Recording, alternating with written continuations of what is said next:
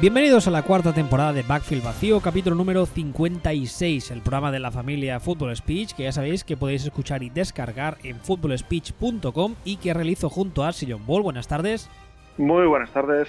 Que en Twitter es arroba Ball y a mí me podéis encontrar como arroba wbistuer. En el programa de hoy imagino que pues, a nadie se le escapa que no hay, no hay mucha opción, a no ser que queramos hablar de otros temas como por ejemplo la afición del Getafe, perdón, Ah, pues no hay mucha más opción que hablar de los partidos que se disputaron este pasado fin de semana, las finales de conferencia, que nos dieron lugar a los dos campeones y por tanto a los equipos que disputarán la Super Bowl el próximo domingo 3 de febrero, la Super Bowl número 53 o dicho números romanos, porque como no sé si sabéis la anécdota, en su día cuando se inventó la Super Bowl decidieron poner los números romanos para darle caché, aunque suene a excusa a, explicación patillera, es así, es la Super Bowl L-I-I-I. La Super Bowl Li. Li. Sí, como si fuera de los chinos. Bueno, ha dicho esto, de este, este, apunte de humor, decía, los dos, las dos finales de conferencia que se disputaron el pasado fin de semana tuvieron las dos lugar el eh, domingo. La primera fue la de la NFC que enfrentó a Los Angeles Rams contra los New Orleans Saints en el Superdome de Louisiana y se llevaron los Rams por un ajustado 26 a 23 con eh, polémica arbitral incluida, un Goff jugando, mm, vamos, como no ha jugado en su vida, yo creo que solo para joderte a ti. ¿Tú qué crees? No, no, si de Goff ya llevo diciendo, vamos para dos años, diciendo que el tema de que el tema de Goff, que Goff es un unicornio. Es decir, eh, Goff es, eh, es cierto, es, es incuestionable que hizo la peor temporada rookie de, la historia de un quarterback. Permíteme, permíteme que insista antes de que sigas. Recordemos a todo el mundo que eso no es una opinión, una opinión subjetiva de este caballero, sino que con los números en la mano lo que está diciendo John Ball es que fue la peor temporada de un quarterback en la historia de la NFL. Eso es así. No es una opinión suya, son números, los, los datos fríos. Y y que lleva dos años jugando a, muy buen nivel, es decir, a quarterback top ten de la, de la NFL. Y ya es un tema que hemos discutido muchísimo, si tiene que ver con el cambio de paradigma y de forma de jugar de, la NFL, si tiene que ver con que Jeff Fisher era cancerígeno y, y Sean McVay es el Mesías y se junta todo. Bueno, el hecho es que Jared Goff, como íbamos diciendo, hizo la peor temporada rookie de la historia. No se había dado un caso de, de quarterback que pase de ese nivel abominable al nivel que está dando ahora, y, pero lo está dando. Es el, primer caso de la historia. Habrá que ver si Trubisky lo duplica, si lo duplica, por ejemplo, Josh Allen, que, también ha dado un nivel bochornosamente malo este año. Eh, bueno, Habrá que ver si, es un caso duplicable y no es un unicornio, sino que es el primero de una nueva estirpe. Pero el, hecho es que jugó muy, muy bien. Mejor que Drew por ejemplo, de este partido. Sí, sí, a ver. claro, viendo este partido, ¿entiendes, por ejemplo, esta especie de, de, ah, no sé cómo llamarla, de nueva moda que se ha instalado en la NFL? Por la cual, ah, la verdad, no sé quién lo decía el otro día, ah, se está haciendo mucha coña con el tema de que si has alguna vez te has cruzado con Sean McVay en la cola de un Starbucks o has cogido un ascensor con él, automáticamente eso te da puntos para que te entrevisten en, una posición ah, de caché NFL. Y la verdad es que... Ya lo, no, no sigas leído el tweet de Wade Phillips del otro día que decía que escribió, oye, eh, por cierto, eh, mi hijo es un entrenador joven que conoce a Son McVeigh, por si alguien busca un head coach. Ah, pues no, no lo había leído. Muy grande Wade Phillips. Para variar, ¿no? Entonces, pero sí, es un poco, es un poco esa sensación. Tampoco tuve la sensación el otro día realmente de que, de que Son McVeigh diera un clinic. De hecho, tuve un poco. El feeling que me transmitió fue que tuvo un poco de ataque de entrenador al, al principio del partido que se empeñó en pasar un poquito, se empezó en, se empeñó en, en buscar un poco lo que nos esperaba de ellos y que Rams realmente empezaron a funcionar pues un poquito cuando Saints se pegaron un par de, tiros, un par de medio tiros en el pie y un poquito cuando dijeron, bueno, sí, va, dejamos los experimentos con gaseosa y vamos a jugar a lo nuestro. Pero, sí, o sea, no sé, de todas formas, me queda un poco la misma sensación que, que estoy teniendo con toda esta postemporada y es que todo lo que ocurrió era exactamente lo que se suponía que iba a ocurrir. O sea, no sé si recuerdas el otro día que cuando hablábamos de, de dar un pronóstico, lo que dijimos fue, de hecho, mm, pasamos de dar pronóstico, pasamos a dar pronóstico, porque lo único que sé seguro es que van a ser partidos extremadamente igualados. Como fueron. Extremadamente igualados. Igualados, muy entretenidos, con yo creo que con pocos errores por ambas partes. Evidentemente los hubo. Yo creo que más que errores en este caso Uh, tendríamos. ¿Qué? Que errores hubo. Bueno, sí, dejémoslo en que hubo pocos, pero Yo, hubo... yo i- iba a decir, yo creo que más que, más que errores de, de jugadores concretos, hubo eh, más acierto del rival, porque claro, al fin y al cabo, te has plantado en una final de conferencia y el equipo que tienes delante está ahí por algún motivo. Entonces, pero, pero vamos, fueron dos partidos muy igualados y muy entretenidos, ¿eh? O sea, son de esos, esa, Sí. esa, esa expresión que da un poco de rabia, pero que es cierta en muchas ocasiones, que son partidos de los que crean afición. Una persona que no ha visto nunca fútbol americano, le pones un, uno de estos dos partidos que, que- que sepa un poco de qué va la película y es posible que le enganches. y bastante mejor jugados que, que estos partidos que han quedado 85-84 en la temporada regular y que era como "Buah, el mejor partido de la historia, qué tal, qué ch, ch". Estos dos partidos han estado bastante mejor jugados que, que aquellos. Y no solo eso, sino que la sensación que tengo ah, es que han sido de los mm, de los mejores partidos de playoff que yo recuerdo en bastante tiempo. No te diré los dos Sí. mejores, evidentemente, pero sí de, de mi top ten particular en cuanto a en cuanto a todo, en cuanto a planteamiento, en cuanto a resultados individuales, en cuanto a entretenimiento como tal. Son de los de los mejores que recuerdo y, por ejemplo, mm, los recuerdo mejores que los del año pasado, que fueron unos playoffs Sí, un poco sí, es que de todas formas. eh, Desde este anterior, año- esto, esto es desde la anterior ronda, ¿eh? Eh, bueno. A ver, en la, anteri- la- la- en la anterior ronda posiblemente teníamos que ver algún partido se, se caería de eso, pero por ejemplo la ronda de Wildcard ya no la cuento, pero la anterior ronda ya me pareció una ronda bastante igualada y bastante interesante y esta ha sido muy chula. Yo, yo ahí no estoy, no estoy nada de acuerdo. A mí la anterior ronda me pareció cuatro paseos con el Sí. codo fuera del fuera del autobús. Sí, ¿tú o sea, crees? quita.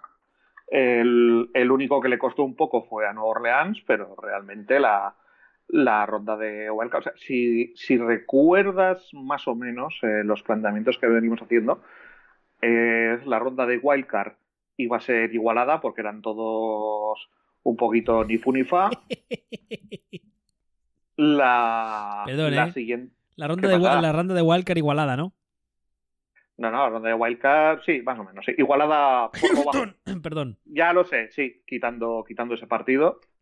Fue una ronda, bueno, bueno, era una- no igualada, igualada, pero, pero más o menos, más o menos peleadita. Bueno, va.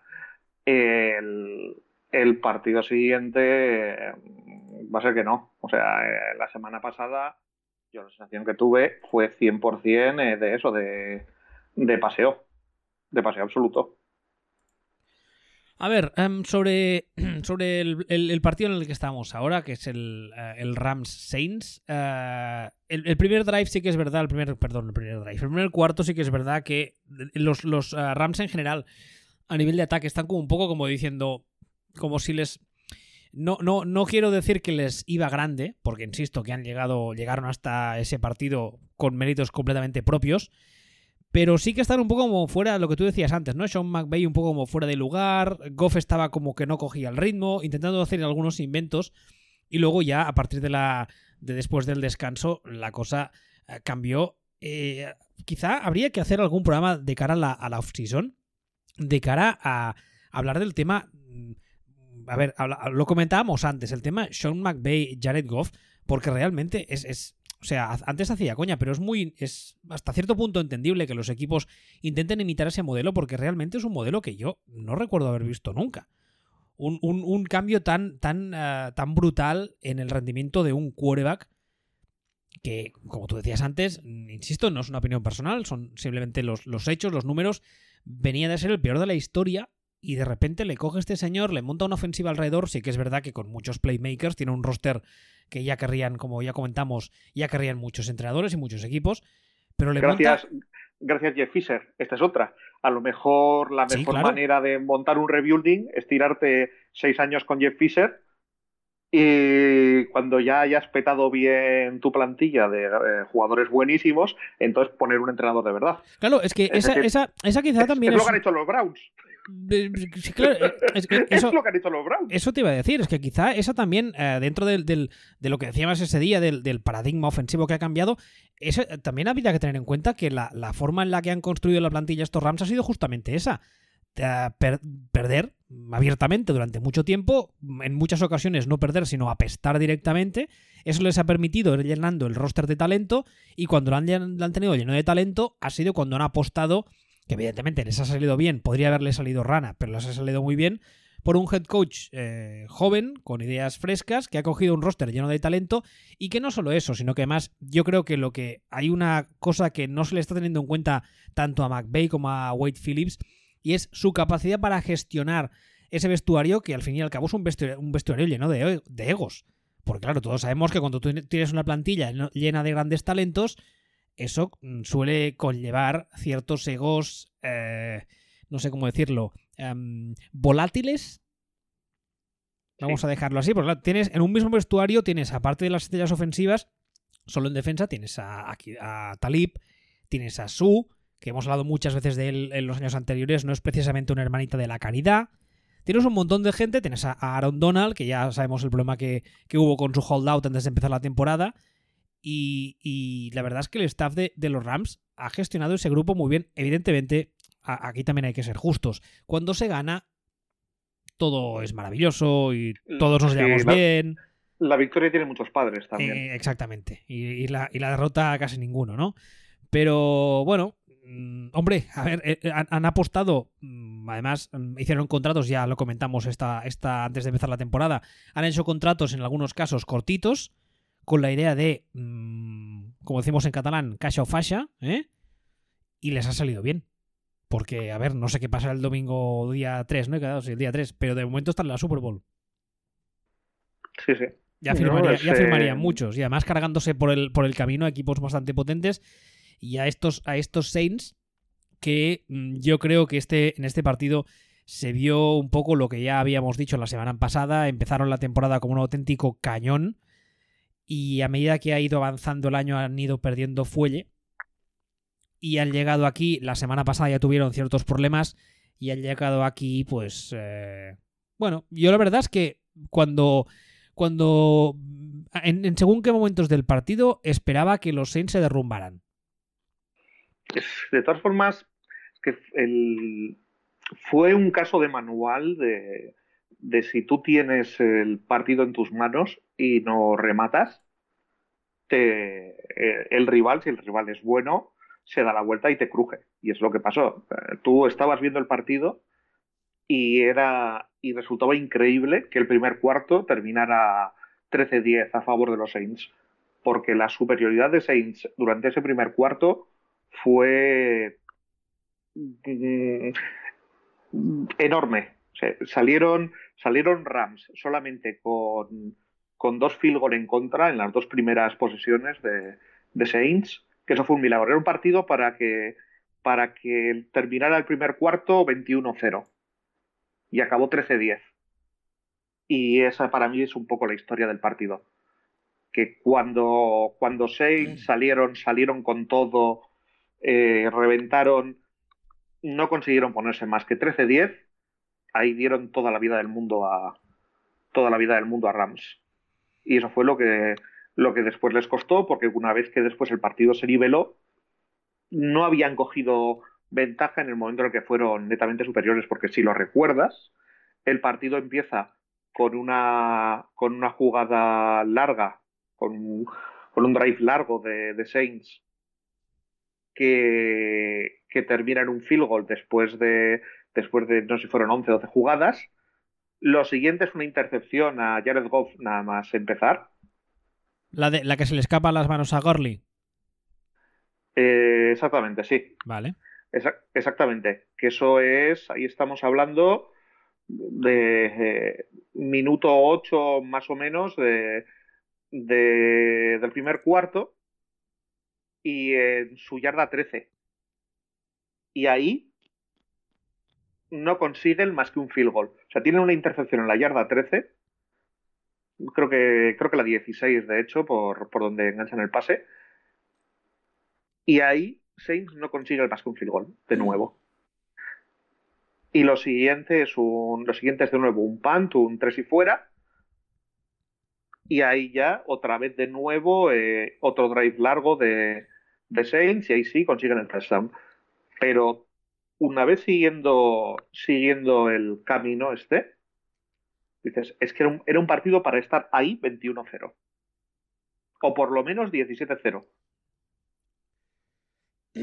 Pero en lugar de eso se encuentran 13-0, ahí poco a poco ya van se les va cortando un poquito el rollo, no sé de punch, y al final del primer cuarto hay un touchdown de Rams y dices 13-10. ¿Cómo? No tengo ni idea. Es que además, si te fijas por el, por el desglose de la, de la puntuación del partido, el primer cuarto, como decías ahora, termina 13 a 0 para, para los Saints, ¿vale?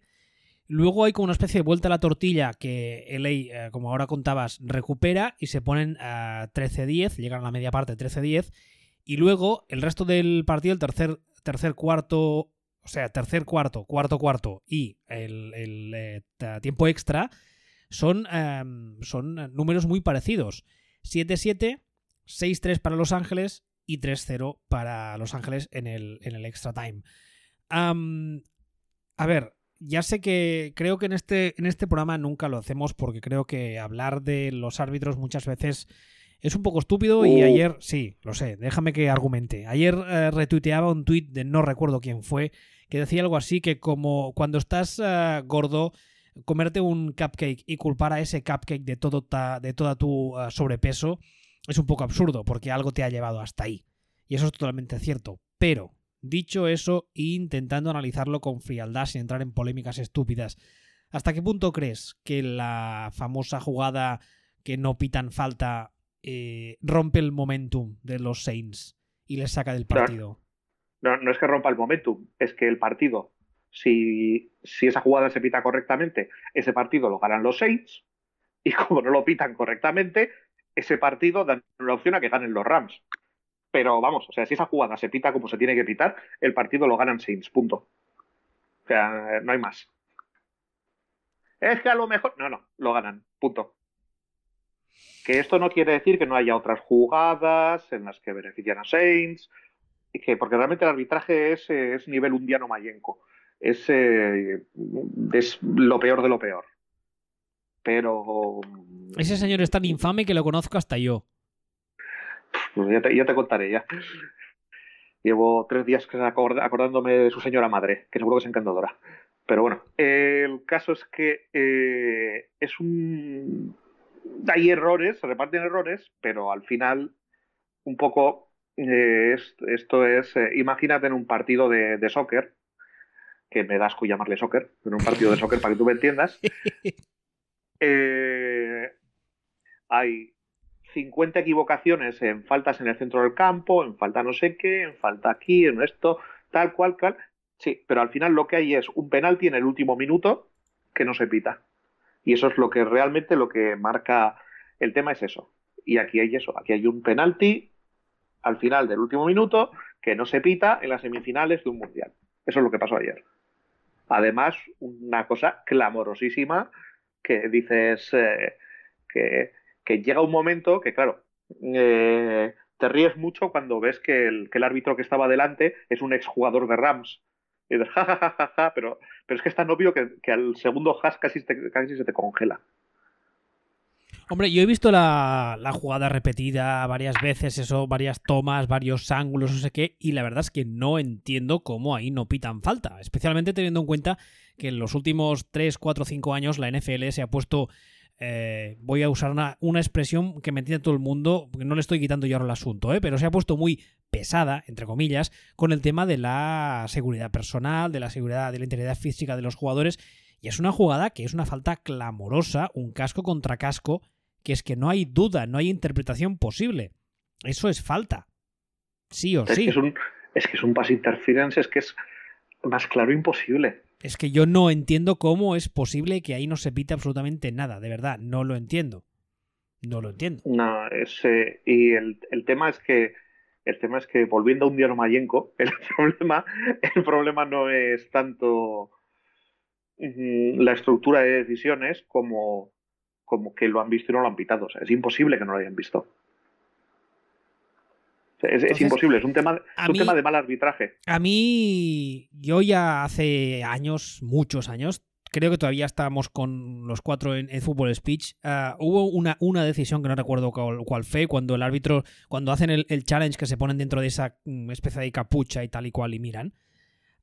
Cuando hay ciertas repeticiones, que en las repeticiones nosotros, eh, viéndolo a través de la tele, que tenemos un par de tomas, y ellos estoy seguro que tienen muchísimas más, y en, la, en las tomas que tú ves desde tu casa, lo ves, mm, vamos, meridiano, y aún así pitan algo en contra, o, o pitan algo que, que ves que no es correcto, a mí la única explicación eh, que me queda, o lo único que me lleva a pensar, es que alguien, mm, y siento porque eso sonará muy a, a teoría de la conspiración, pero alguien ha decidido que esa falta se pite o no por un interés que no comprendo.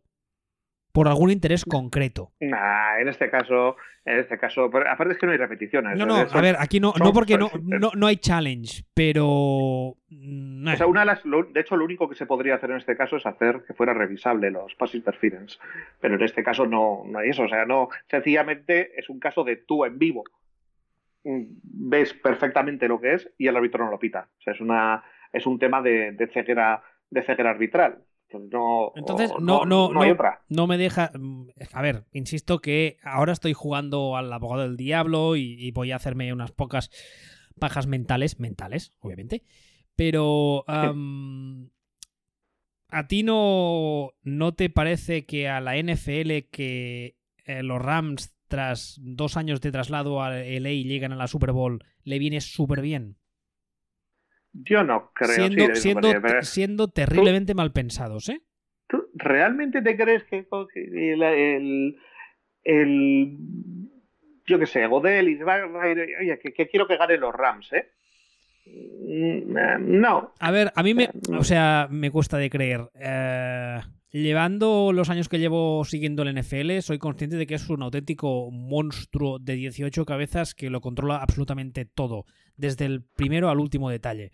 Entonces, mm, hoy veo que sale noticia de que los Rams van a jugar eh, con los eh, jerseys vintage, que es una técnica de marketing cojonuda para volver a venderlos. Veo este tipo de cosas. Evidentemente, insisto, estoy que nadie se ofenda, que nadie nos llene los comentarios del podcast de tonterías, que nos conocemos y tengo el blog fácil. Aviso. Pero estoy jugando a ser abogado del diablo y estoy jugando aquí a hacer teorías de la conspiración en plan quién mató a Kennedy. Pero es como raro, porque son faltas que son clamorosas. O sea, no hay, Sí, no, no hay una interpretación posible. Y si lo Que vemos sí, pues todos... que sí, que sí, que, que claro que hay una interpretación posible, que son muy malos. O sea, que los árbitros son malos, que no hay, pues no hay más que eso. Pues entonces, O sea, ahí, si no- ah, pues entonces ahí la NFL tiene un señor, un señor problema. Si no, dime tú cómo se permitió una Super Bowl entre los Broncos y los Panthers. Si es un tema de. Si es un tema de, mercados y de, cosas. Es que es, esto es un. es- claro son, malos, o sea, son malos en ese momento. Pero es que son malos toda la semana, o sea, que no es que sean malos hoy. Que, llevan- que van metiendo la pata. Hay 278 árbitros y no se sabe ni qué pitan. O sea, no se sabe ni qué pitan. Es más, te diré más. Eso de que Romo sepa de antemano todas las jugadas, yo creo que es porque le pasan el guion. Aquí hay algo que no nos están contando. Hombre, yo creo, yo creo que tiene un almanaque de apuestas deportivas y un DeLorean. Bueno, y tiene dos orejas que le sirven de satélites. Eso también. Pero nada, en este caso o sea, fue, pero y no solamente en este partido, también en el otro partido hubo, hubo una serie de cosas que no, que, que no tienen sentido. ¿Te parece que pasemos al otro? No sé si quieres comentar algo más del Rams New Orleans. Del Rams Saints, vamos. Mm, mm, es que es un partido tan eclipsado por el tema, por el tema arbitral. Es una O sea pena, que, ¿eh? pero- Es una pena porque sí. es un partido muy bonito, eh, como decía antes, muy entretenido, con dos grandes equipos uno enfrente del otro, y al final la sensación que te llevas es que el partido se decide por un tema extradeportivo, por así decirlo, y es muy injusto. Pero. Ya, sí, ¿no? Pero es lo que. Es lo que hay. Fútbol es fútbol, juegan 11 contra 11 y Enick Bensande y, esas mierdas. sí, y al final siempre ganan los Patriots, sí. Exactamente. Hablando de los Patriots, pasemos pues a la otra final de conferencia que tuvo lugar después de ese partido, también el domingo, la final de la AFC que enfrentó a las New England Patriots contra los Kansas City Chiefs y se llevaron los Patriots, oh, qué chorprecha, por 37 a 31. En, eh, yo creo aquí, aquí eh, me vas a permitir el momento medalla. En primer lugar, llevamos todo el año, especialmente este señor, no yo, diciendo que ojo con New England, que está cogiendo el ritmo, que está, mm, está yendo a más cada semana y que ya sabemos, eh, lo ha dicho muchas veces Sillon Ball, y además podéis repasar las hemerotecas. Ya sabemos qué pasa cuando New England tiene una defensa ya no espectacular, que, bueno, queda el pego. Vamos a dejarlo así. Una defensa que dices, pues, pues, mira, ¿vale? Y en segundo lugar, eh, me he olvidado el segundo argumento. Bueno, se resumen que. Eh, mierda, se resumen que somos muy buenos. Y. Pues es. Ah, no, bueno, en segundo lugar, más que una colgada de medalla, era un... ¿Cómo os lo diría yo? Un os lo dije colectivo. La verdad es que tienes la sensación, mm, habiendo visto la gran mayoría de los que nos escuchan y la gran mayoría de los que tenemos relación habitualmente a través de Twitter, somos gente que llevamos ya unos años en esto y muchos han empezado o empezaron a ver la, la, la NFL coincidiendo con el inicio de la dinastía Patriot, más o menos. Entonces, yo lo que no entiendo es cómo aún hay gente que tiene los santos huevazos de salir antes de empezar la temporada y llevar así además durante años, cada año hacer lo mismo, decir, Brady está acabado. Bueno, a ver, lo hemos comentado muchas veces, algún día Brady va a bajarse del coche, va a romperse algo y va a decir, uy, se acabó. Es posible, se llama padre tiempo, nos pilla a todos, menos a mí, que cada día estoy más guapo y más listo, es lo que hay. Pero, en segundo lugar, no, habéis aprendido nada. De verdad, todavía.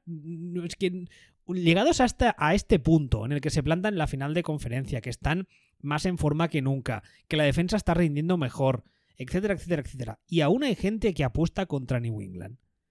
Es que no lo entiendo, de verdad que es algo que me, fascina. Pero bueno, no sé. Además es que no, no, es que digas, es que en este partido Kansas City lo ha hecho todo absolutamente mal, porque yo creo que una de las críticas que hicimos antes del partido y que se le ha hecho históricamente a Andy Reid es que en las grandes ocasiones eh, se encoge, por así decirlo. Yo creo, vamos, corrígeme tú, pues yo, creo que esta semana no fue. No fue uno de los, al menos no fue uno de los peores casos en los que Andy Reid se ha hecho caca. Yo recuerdo, yo recuerdo otros partidos mucho peores de Andy Reid. A nivel, a nivel táctico, en, los que parecía que realmente mm, le daba miedo ganar. Mm, la verdad es que en este caso hubo, hubo también, tuvo su momento Andy Reid. O sea, dices, nada, pues tuvo, realmente compitió, realmente tal, realmente cual. vamos, vamos, vamos a ponernos en, vamos a ponernos un poco, vamos a ponernos un poquitín en, en situación. Eh, faltando mm, tres minutos y medio, Mm, eh, coge el balón, recupera el balón después de un touchdown de. Después de un touchdown de Patriots, lo recupera Kansas City. Y entonces van cuatro puntos abajo y disponen de tres minutos y medio los Chiefs para, para anotar un touchdown y ponerse por delante. Con tres minutos y medio. Entonces, ¿qué pasa ahí? Porque es que esto, esto es difícil de explicarlo. ¿Qué pasa ahí? Que Andy Reid mm, toma el control y vuelve a ser Andy Reid y Kansas anota un touchdown en un minuto y 29 segundos. Demasiado rápido, vamos. Entonces, dices, vamos a ver. Vamos, vamos a ver no es ya que lo hagas demasiado rápido, es que lo anotas eh, faltando dos minutos tres segundos. Es decir, lo anotas justo antes de, del parón, de la pausa, del, Del- tiempo muerto obligatorio. Del de two-minute warning. Sí. Exactamente. ¿Qué cojones te está pasando por la cabeza? Me estás diciendo, o sea, orquestas un ataque, orquestas un ataque en el que lo que haces es anotarle a Patriots y dejarle dos minutos, tres segundos a Brady. ¿De verdad me estás diciendo eso? En lugar de decir, vamos a vamos a comernos un poquito de tiempo. Con el, con, con el, perdona que te interrumpa, con el agravante de que llegas al partido que todo el mundo sabe que tu defensa es uno de tus eh, tu talón de Aquiles, no uno de sí, yo creo que el principal, y habiendo visto durante todo el partido como Patriots les corrió como lo dio la gana. Porque hu- hubo, hubo, hubo carreras de esas de abrir puertas por donde pasaría mi señora abuela en paz descanse con el tacataca, pero, pero escandalosas, ¿eh? No, es que, es que vamos a ver, es que no he terminado con el tema. Ah. Espera. Usted perdone. Esta, esta, este drive de los chips son siete jugadas. De esas siete jugadas, hay seis pases y una carrera. Y la, carre- y la carrera es la que hacen desde la yarda 2 para anotar el touchdown. Todo lo demás, todo lo demás, desde su propia yarda 32 a la yarda 2 de New England, son seis pases. Cuando lo que necesitas es comerte Ah. el fucking reloj. Pensé que ibas a decir cuando lo que necesites es amor. Sí. Pa, para, para. Sí. Pues, eh, puedes decir que Andy Reid no ha petado, que Andy Reid tal, que no lo ha hecho tal mal, que a mí esto me parece indefendible. Bueno, sea- al, al- al final, al final Andy Reid acaba siendo, o sea, acaba, acabas viendo o rascando un poco, acaba saliendo el de siempre.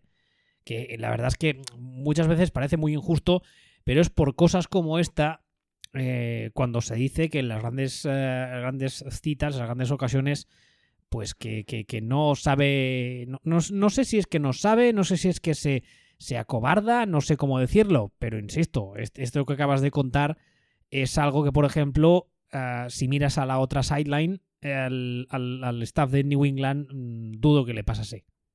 Bueno, ¿te refieres al staff de New England que estando eh, en la yarda 1 de Kansas City y corriendo como les da la gana a la defensa de Kansas City? Intenta un pase, sí, ese, intenta staff. un pase y son- es- ¿Te refieres a ese staff? ese sí, ese. A ese que, a ese que dice, ¿sabes qué? Lo que seguro que nos esperan es que hagamos la misma gilipollez que hizo Pete Carroll contra nosotros. Mira, iba, iba a decírtelo. Vamos a hacer un Seattle. Ya, ajá, que, ya, que pero bueno. te- telita también, porque este, este partido es un poco lo mismo, hasta cierto punto, que el otro partido, que el partido de que el partido de los Rams y, y Nuevo Orleans. Por cierto, un, un- un inciso, soy muy, muy, muy fan, muy fan de esta nueva corriente que ha aparecido en las últimas 48 horas diciendo que es que si Brady no completa este pase o esta jugada no sale, el partido de Brady es una mierda. Va en línea de, de ese, de ese famoso argumento que leímos hace no mucho de que es que si olvidas los 15 últimos años de los Patriots, los Patriots son una franquicia del montón. Grandes Sí, argumentos de nuestro tiempo. No, no, no, sí, sí, sí. Si eliminas los 42 años de mi vida en los que no he comido una rosca, soy un fucker de la hostia. ¿Ves? Y es que, es que ¿Cómo, cómo es eso que Y- dicen? Que la verdad no te estropee un buen titular, ¿no? Sí, la- sí. Lo, lo que pasa es que, como también dicen otros, la verdad está ahí fuera. Entonces, evidente. Este partido, igual que el otro, es un partido que tú ves la primera parte y es increíble, increíble que a mitad del tercer cuarto este, haya partido. O sea, es un partido que tendría que ir ganando Patriots eh, también 21-0 en lugar de 14-0 o 28-0 al descanso. Es que de hecho New England llega al, termina el tercer cuarto y está arriba a 17-7. Sí, pues pero es que no tendría que ir 17-7. Es que en ese momento tenía que ir 27-7. O sea, no, tenía que haber partido. Que haya partido es increíble. Porque es un repaso. es un repaso con todas las letras. Exagerado. Eh, exagerado. O sea, ya veníamos diciendo que los chips, eh, mm, les, esa defensa les iba a venir a buscar y les vino a buscar. Y les vino a buscar porque el repaso en la carrera de Patriots es exagerado. Muchísimo. Exagerado. Muchísimo, muchísimo. O sea, corrieron como les dio la gana. Entonces, y cuando digo que corrieron como les dio la gana, dices, joder, pero es que eh, no llegaron a hacer cuatro yardas por carrera. Hicieron 3,9 eh, Sonny Mitchell, por ejemplo, y, y 3,7 de media. Se dice, bueno, a ver, pero es que no es que hicieran 3,7 de media, es que hicieron 3,7 en 48 carreras. O sea, hay un dato que no se ha comentado mucho, y es que eh, Patriots jugaron el doble de jugadas que, los Chiefs. Sí, ayer lo, leí en Twitter, no sé quién lo, quién lo comentaba. Sí, sí. El doble. Entonces, ¿qué pasa? O sea, la, defensa de Chiefs estaba hecha mierda. ya empezaron corriéndoles, les metieron el puño por la boca y al final estaba, o sea, si ya es una castaña, al final estaba absolutamente destrozada la defensa de la defensa de los Chiefs. Que de hecho ya, ya se habla de que el coordinador defensivo de los Chiefs, que es Bob Sutton, lo digo bien, ¿verdad? Bob Sutton, sí, Bob Sutton, sí eh, podría perder su puesto y no solo eso, sino que eh, varios entrenadores de posición de la defensa podrían también acabar en la cola del paro. O sea, el, planteamiento a nivel de staff de los Chiefs para la próxima temporada parece ser eh, renovar por completo eh, el staff, al menos el staff defensivo. El personal no lo sé, porque ya hemos visto muchísimas veces en la historia del NFL que un mismo personal con un staff terminado no rinde y luego es otra cosa, o al revés. Así que, de todos modos, o sea, hacerlo, hacerlo peor a nivel defensivo los Chiefs este año es complicado. Así que es casi imposible. Cualquier, cualquier nuevo staff que entre, que traiga nuevas ideas e intente cosas nuevas, bienvenido será. Además, con una offseason y un draft de por en medio, pues oye, la cosa tiene que ir a, mejor sí o sí. Un, detalle sobre, hablando de, del partido, eh, ¿no te dio un poco la sensación de que ah, Patrick Mahomes no era o, realmente es mucho más bueno de lo que nos creemos y eso que yo creo, hablo al menos por mí, soy muy muy fan de Mahomes, eh, o es que el chaval no se dio cuenta de, lo, de, dónde estaba o, no sé, o, se la pela y es en plan, ¡buah! Pues final de conferencia contra los Patriots, vale, ¿Sabes? En plan, pues me, da igual, porque sí que es verdad que, cometió errores, lo cual es muy normal, porque además ya teníamos todos muy claro antes de empezar el partido que, que, que Belichick iba, iba a plantearle una serie de esquemas para, para liarle la cabeza, lo cual lo hace con, con cierta facilidad, pero a ratos tuve la sensación que. Bueno, también, también es verdad que tuve la sensación muchas veces que Mahomes era en plan, hostia, no veo nada, mm, apartadme el satélite, que voy soltaba el brazo y muchas las completó. Bueno. Mm, ya, a ver, eh, fue un buen partido de Mahomes, pero no fue mejor partido que el de Goff, por ejemplo. Ni fue mejor partido que el de Brady, estadísticamente. Es que Brady tira dos intercepciones. Ya, vale, pero es que Mahomes ha hecho 16 de 31. Voy a repetir esto: 16 de 31. Y, no, y, además, insisto, no solo eso, sino que muchos de los pases largos que completa, porque se va a las 300 yardas, eh, tiene varios pases largos y muchos de los que completa es un poco en plan, no sé, no sé si es que si aparece la Virgen, no sé si es que es muy bueno o que la secundaria de New England estaba a verlas venir. Porque hay algunos durante el partido que dices, ¿cómo cojones han dejado que complete eso? Pero bueno. La secundaria de New England no es la secundaria de New England de, de otros años, pero no es una buena secundaria. Es una, es una mala secundaria que no da asco. O sea, no, no empecemos ahora a vender tampoco, no, es que ahora la defensa de New England tiene defensa. No, no. La defensa de New England es no vomitiva, correctita, aceptable. Bien. Con el, con, el, con, el, agravante que creo que esta secundaria, cuando les juegan por delante, mm, bueno, pueden, pueden hacer un papel digno, pero cuando les ganan la espalda y, Kansas City tiene personal de sobras para ganar la espalda a los DBs y encima tienes a Mahomes lanzando cañonazos, las pasaban, vamos, las pasaban canutas, como creo que se vio durante el partido, insisto. A lo que me, refiero, A lo que me refiero es que, eh, no sé si Goff será capaz de poner en tantos apuros a la secundaria de New England. No lo tengo claro. Mm, yo tampoco. Yo tampoco, pero creo que en la Super Bowl eh, creo que no va a ser ahí donde se va a jugar el partido, sino en, en las trincheras. Sino en Aaron Donald Hombre. más Konsu versus la línea ofensiva de Patriots. Fight. Está, está más que claro, porque además históricamente tenemos un montón de precedentes eh, de lo que pasa cuando a Brady le rompes el ritmo, le golpeas, le molestas constantemente, eso a, Brady lo, lo, mata. Y lo hemos, visto en partidos de playoff, lo hemos visto en Super Bowls, es, es su, grandísimo punto, punto flaco. Sí, es su kriptonita. Ahora, eh, la kriptonita de esta defensa de, de, esta defensa de Rams es conseguir que pase corto al medio. Sí, conseguir. ¿Y a quién le gusta hacer pase corto al medio? A los Patriots. Ajá. Con un señor muy grande que está a punto de protagonizar el reboot de Comando y hacerte a ti muy feliz. Sí, y otro, y otro señor que es infravaloradísimo, que es Julian Edelman. Sí, que en este Ultra, partido, por cierto, en este partido super infravalorado. contra Kansas City tiene dos o tres de esos pases que dices, bueno, es un pase cortito, la ha cogido, vale, pero que la gente no, no creo que sea consciente de la magnitud de lo que significa ese pase en el momento en el que lo coge, cómo lo coge, la situación de campo, el reloj. Y es, es bueno, además Brady lo, lo, ha reconocido públicamente, que es un poco, como se dice en inglés, su security blanket, su, su uh, manta de seguridad, ¿no? Su red de seguridad. Y la verdad es que es lo que tú dices, es un tío que está muy infravalorado. Físicamente no parece que sea nada del otro mundo, porque es así bajito, pequeñito, pero en el slot hace auténticas destrozos. Y contra la defensa de los Rams, si la línea ofensiva de New England es capaz de aguantar el pass rush, lo cual lo estoy contando como si fuera algo fácil, evidentemente no lo será ni mucho menos. Pero si consiguen darle a tiempo, tiempo a Brady, eh, no me extrañaría nada ver un Gronk MVP, ¿eh? No, hombre, es el. Es que es, es que es tan evidente que en este emparejamiento eh, la kriptonita de los Rams es ese tipo de juego.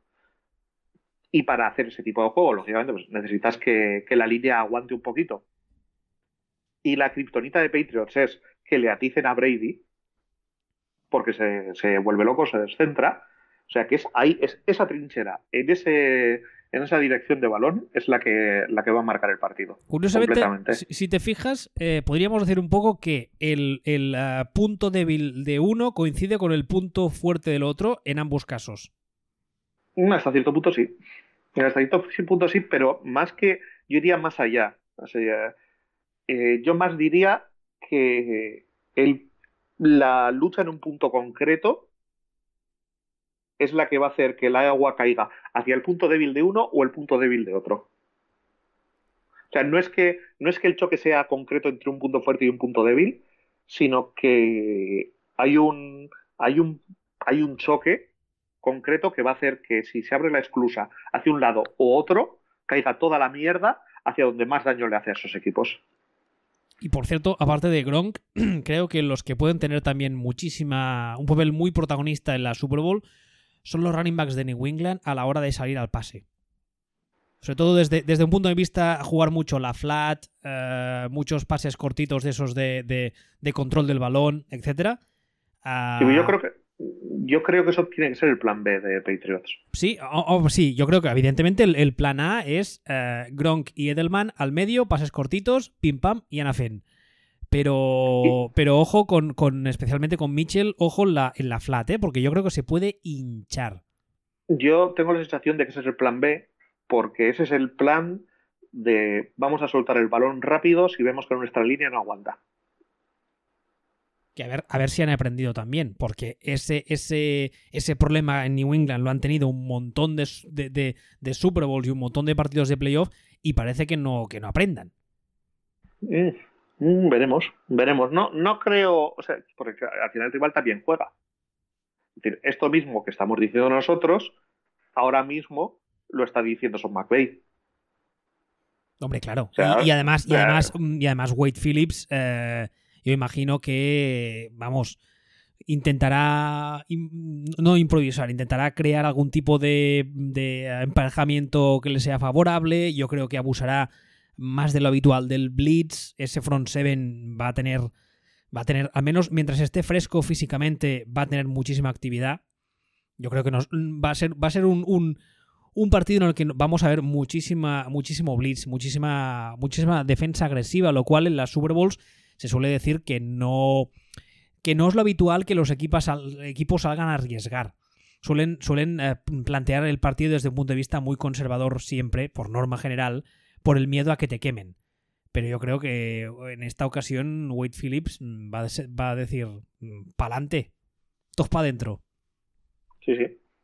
Estoy bastante, estoy bastante de acuerdo porque es que es de lo que se trata y es... Eh, no pueden permitir, eh, con el quarterback que tienen enfrente, Brady, mucho se habla de Brady, que es el mejor de la historia, que tal, que cual. Bueno, vale. Brady es un quarterback que realmente analizado tiene unas virtudes muy claras y unas limitaciones también muy claras. No es un no es un superhombre que, que sea perfecto, ¿no? O sea, Brady es un pocket passer tipo armario con movilidad la justita. O sea, la justita, la justita. Entonces, lo que pasa es que eh, el tío piensa y lee muchísimo y luego es preciso. Entonces, eh, si no le llegan a Brady y tiene tiempo para pensar, están muertos. Aparte de que uno, de, los, uno de los puntos eh, que, que, hace a Brady mm, le convierte posiblemente en uno de los mejores de la historia es su capacidad, no tanto durante la jugada, que también, sino su capacidad para leer pre-snap y ajustar en consecuencia. Claro. Entonces, de eso se trata. Ahí, ahí les puede, vamos, les puede matar. Y se suele decir además que es un, es un lo que, lo que se llama un quarterback que necesita establecer un ritmo, que, es una, una, expresión que se suele usar. A lo que se refiere muchas veces es que como a Brady le des las típicas jugadas tontas que decíamos ahora, de que son solo 3, 4 yardas, solo entre comillas, y le des 6, 7 de esas jugadas seguidas, uh, te va a joder. Sí, pero va a coger velocidad. Claro, va a coger ritmillo y ahí, ahí te ha matado. Pero bueno, y en el caso, oye, en el caso de los, de los Rams, uh, ofensivamente hablando, ¿qué podemos esperar? Porque claro, yo creo que el plan está clarísimo. Intentar establecer la carrera como llevan haciendo todo el año. Además, tú lo has dicho muchas veces. Eh, en el caso de los Rams, el eh, Todd Gurley es, es, básico en su juego de pase, no ya de carrera, que también, sino en su juego de pase. Pero, ¿qué podemos esperar? Porque tú lo has dicho ahora, la defensa de New England, comparada con la de otros años anteriores, ha mejorado muchísimo, pero sigue siendo una defensa que es, bueno, vale, bien. Sí, pues eh, es la, la 15 de la liga. Bueno, de hecho, ajustada por rivales, la 13 de la liga. Tiene una cosa graciosísima, que es que su, su, su variación estadística es del 0,0%. Es una cosa que, es, eh, que es. Es decir, la defensa de, Patriots es exactamente la defensa media de la liga. Es, la, eh, es que no sé cómo explicarlo. Pero vamos, es. Si tú tomas la media de todas las defensas de la liga, la defensa de Patriots está justo ahí, en el, en el 0,0. Y es una defensa que realmente no tiene. No tiene grandes agujeros. Realmente, o sea, su defensa, su defensa del pase eh, está en la media, su defensa de, de la carrera es peor, pero tampoco es notablemente peor. Es, es, una, es una defensa correcta sin fisuras es lo que venimos diciendo todo el año. No es ningún portento, es, aceptable, pero no tiene una criptonita clara. Entonces es, es más difícil de leer que la defensa de los Rams a la hora de, a la hora de atizarle. Que por mm. cierto, mucho jiji, mucho. Una cosita, que ¿por qué venimos diciendo que, que peligro con Patriots y por qué para mí, a día de hoy, Patriots son favoritos? porque la defensa de Rams es peor que la de Patriots. Por ejemplo, Y tú dices esto y la gente dice, hostia, no, no puede ser, es mentira, ¿no? No, no. Sí, sí, hijo mío, sí, la defensa de Rams es peor que la de Patriots. ¿En qué número Pero de la liga está? Eh, la defensa de Rams, el 15. De Patriots sería. O sea, es, es marginalmente peor. Es decir, eh, Patriots es 0,0%, es 0% punto de, de variación con respecto a la media, y la de Rams es 0,8% peor que la media de la liga. Es decir, es una cantidad muy pequeña, pero fíjate tú por dónde, resulta que nos plantamos aquí y la defensa de Patriots es ligeramente mejor que la del rival. ¿Quién lo iba a decir, eh? ¿No crees, pregunto, ¿eh? ¿No crees que el hecho de que la defensa de los Rams esté tan abajo estadísticamente se debe al hecho de que es muy agresiva y la queman mucho? No, se debe a que su. O bueno, tal vez. se debe sobre todo a que su defensa de la carrera es una puta mierda. Y que su defensa del pase corto es una mierdecilla. Bueno, hombre, es que los puntos fuertes de la defensa de los Rams es una línea ofensiva, defensiva, perdón, que es capaz de hacer el trabajo ella sola y luego una secundaria eh, de mucho nivel, pero claro, al medio tienes un hueco y como comentábamos ahora, es posiblemente una de las cosas que New England eh, pueda o intente explotar durante el partido, el pase corto al medio, Mira, porque no es la vigesi- es la vigésima octava defensa de la liga en pases al medio. La 28, ¿eh? De la liga en pases al medio. De 32, ojito. Exactamente. Y en pases cortos al medio, pues a ver, a ver cuántas encuentro peores. Eh, Cardinals, Jets, Giants y por supuesto Tampa Bay. Son los cuatro equipos que tienen peor defensa que Rams en pases cortos al medio. Lo que iba a decir, que Rams tiene, a Rams les veo una kriptonita, les veo un agujero muy claro. Y es que a Patriots les veo pues, un equipo sólido que lo que tienen, lo más flojo es correcto. Y sin embargo, Rams les veo un equipo que tiene un boquete muy claro. Será una, será una Super Bowl entretenida, ¿eh? Será una Super Bowl muy entretenida, yo creo. Esperemos. Esperemos que sea mejor que otra Super Bowl que hemos visto últimamente. Aunque, bueno, re- realmente hace tiempo que no tenemos una Super Bowl mala, ¿verdad? Hombre. O sea, yo estaba pensando en mm, alguna que ha sido una mierda, pero Quizá, pero- quizá la de, quizá la de eh, Seattle-Denver, porque fue un paseo militar de Seattle y fue como muy en plan. eh. sí, pero ha pasado ya años, ¿eh? ¿Sí? ¿Cuántos han pasado? Pues igual cuatro años han pasado ya de aquello. Joder, macho, sí que, nos, sí que somos mayores. Cachín la mar. Sí, pero es que es. eh, Es que no, no suele ser un partido. No, no suele ser un partido malo, o sea, realmente. O sea, porque lo piensas y el año pasado el Eagles Patriots estuvo divertido, Patriots Falcons ni te cuento. Lo- sí, han sido los de los de Broncos. Broncos siempre se, siempre te marca la, te amarga la vida. Putos La broncos. que, sí, la que perdió con Seahawks y la que le ganó a Panthers. Fueron las fueron las Super Bowls de mierda. Pero antes de eso, de hecho, uh, no son los Broncos. Antes que eso, para ver una Super Bowl mala, te tienes que ir a, que- a la que le ganaron los Colts a los Bears. O sea. ¿quién es el culpable siempre? Es que, es que cuando lo piensas, los problemas te vienen de frente. ¿eh? Los datos no mienten, su señoría. El culpable es Peyton. A ver. No lo había pensado. ¿Te parece que repasemos algunos de los movimientos que ha habido esta semana? Que todavía ha habido alguno. eh, sí, pero poca cosa.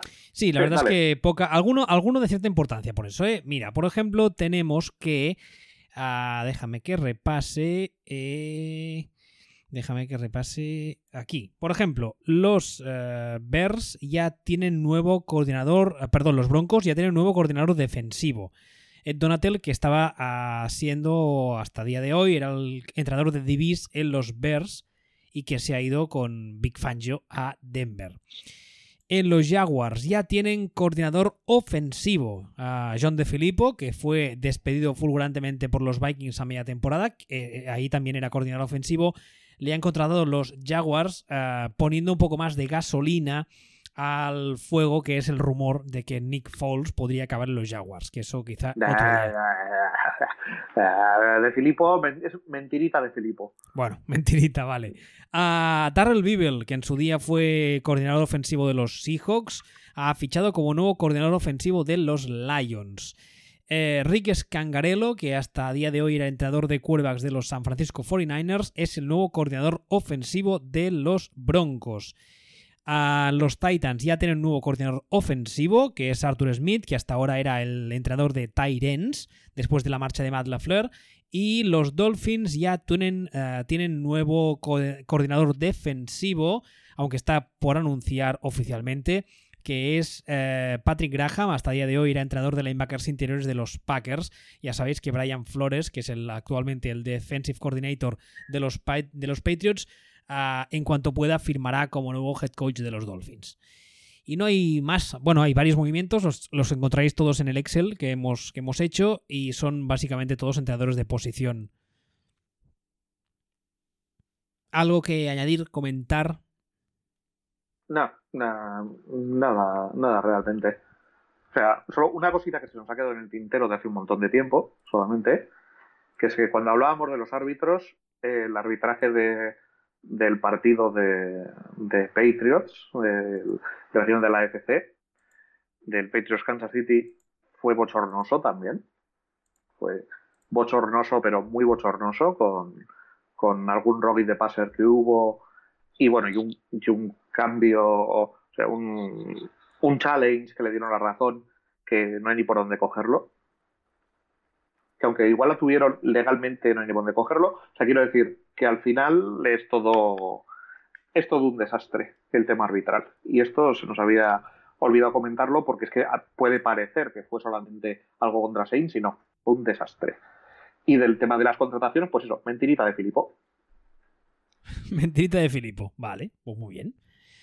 Sí, pues ya está. Es que, es, es que este es un señor que se supone que es un gurú ofensivo, que es que lo que ha sido ha sido eh, entrenador de quarterbacks de, de los Riders, que dice, ah, pues, pues muy bien, colega.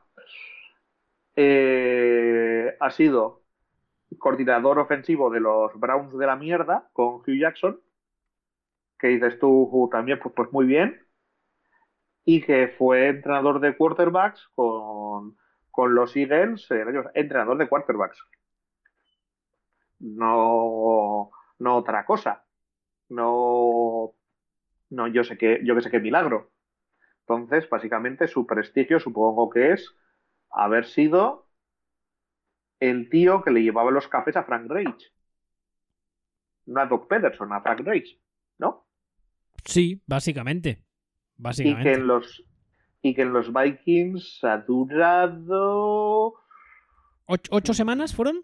¿Diez? Ocho, sí, nueve, nueve, semanas y media, sí. Nueve semanas y media, pues se lo, se lo follaban constantemente.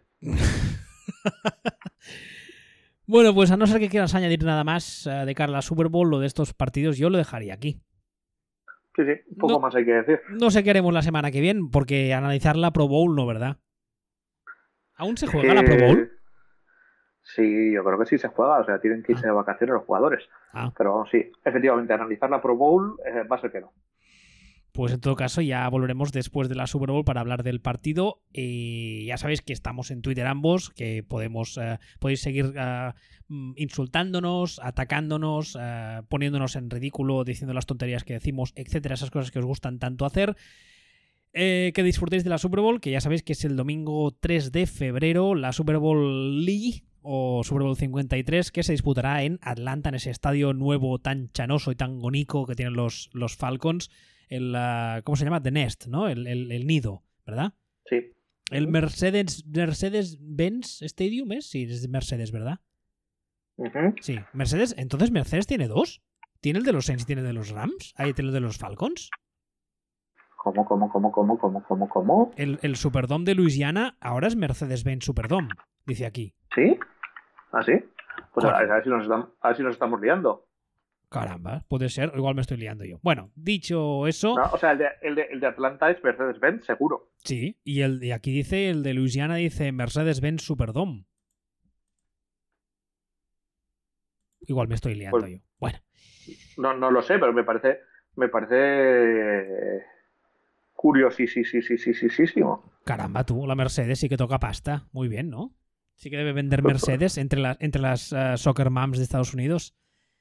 Sí, bueno, no sé, yo pocos Mercedes vi en Estados Unidos, pero, pero oye, ¿Cómo, que precisamente que pocos Mercedes vi en Estados Unidos, pero, pero a lo mejor es que me movía en zonas chungas y barrios negros. ¿Eh? ¿Sí? No lo- me, estoy quedando, me estoy quedando flipadísimo. O sea, seguro que el de que el Superdome es. Espera, antes de cerrar el programa, porque ahora ya es curiosidad malsana. Sí, es. Superdome. Sí, de Merce- Mercedes-Benz Superdome. Pues sí, sí. Mercedes-Benz Superdome. Tiene los dos. Bueno, Oh. Esto es como esto es como si el campo de como si Mendizorroza el del Alavés lo rebautizaran Patata Alavesa eh, Me- Mendizorroza y seguir hicieran lo mismo con no sé con las gaunas le Patata Alavesa eh, las gaunas es, es- es menuda menuda barbaridad de, de campaña publicitaria ¿Sabes lo que decía mi abuela? Poderoso caballero es don dinero. sí efectivamente Y al final, si vienes y dices, tacatá, tanta tocateja encima de la mesa, oiga, como si quiera ponerle usted el estadio. mm, gracita, Mora- gracita, Superdome, sí. gracita Morales Superdome. Que sería curioso. Sí, sí, sí, sí, sí. Bueno, no sé, me, llama la atención el, la duplicidad. Eh, dentro del, quiero decir, me llama la atención la duplicidad porque es duplicidad dentro de dentro del mismo eh, de la misma división. Sí, estamos, estamos a nada de que las marcas se compren divisiones enteras y que compita la división Mercedes-Benz contra la división IBM, por decir algo. Verás tú qué risas. En, No me sorprende. en un, en un hay- próximo futuro distópico, verás tú. Ya se compran paradas de metro, esto no sería nada nuevo. ¿Paradas de, paradas de metro? Sí, el Madrid ha habido durante años la parada Vodafone Sol. Ah, no sabía yo. Como no soy de la capital del reino, claro. Bueno, dicho eso, recordad que nos podéis encontrar, escuchar y descargar en footballspeech.com y que estamos ambos en Twitter. Aquí el caballero es arroba Ball y yo soy arroba. Hasta la semana que viene, no, la siguiente. Venga, hasta luego.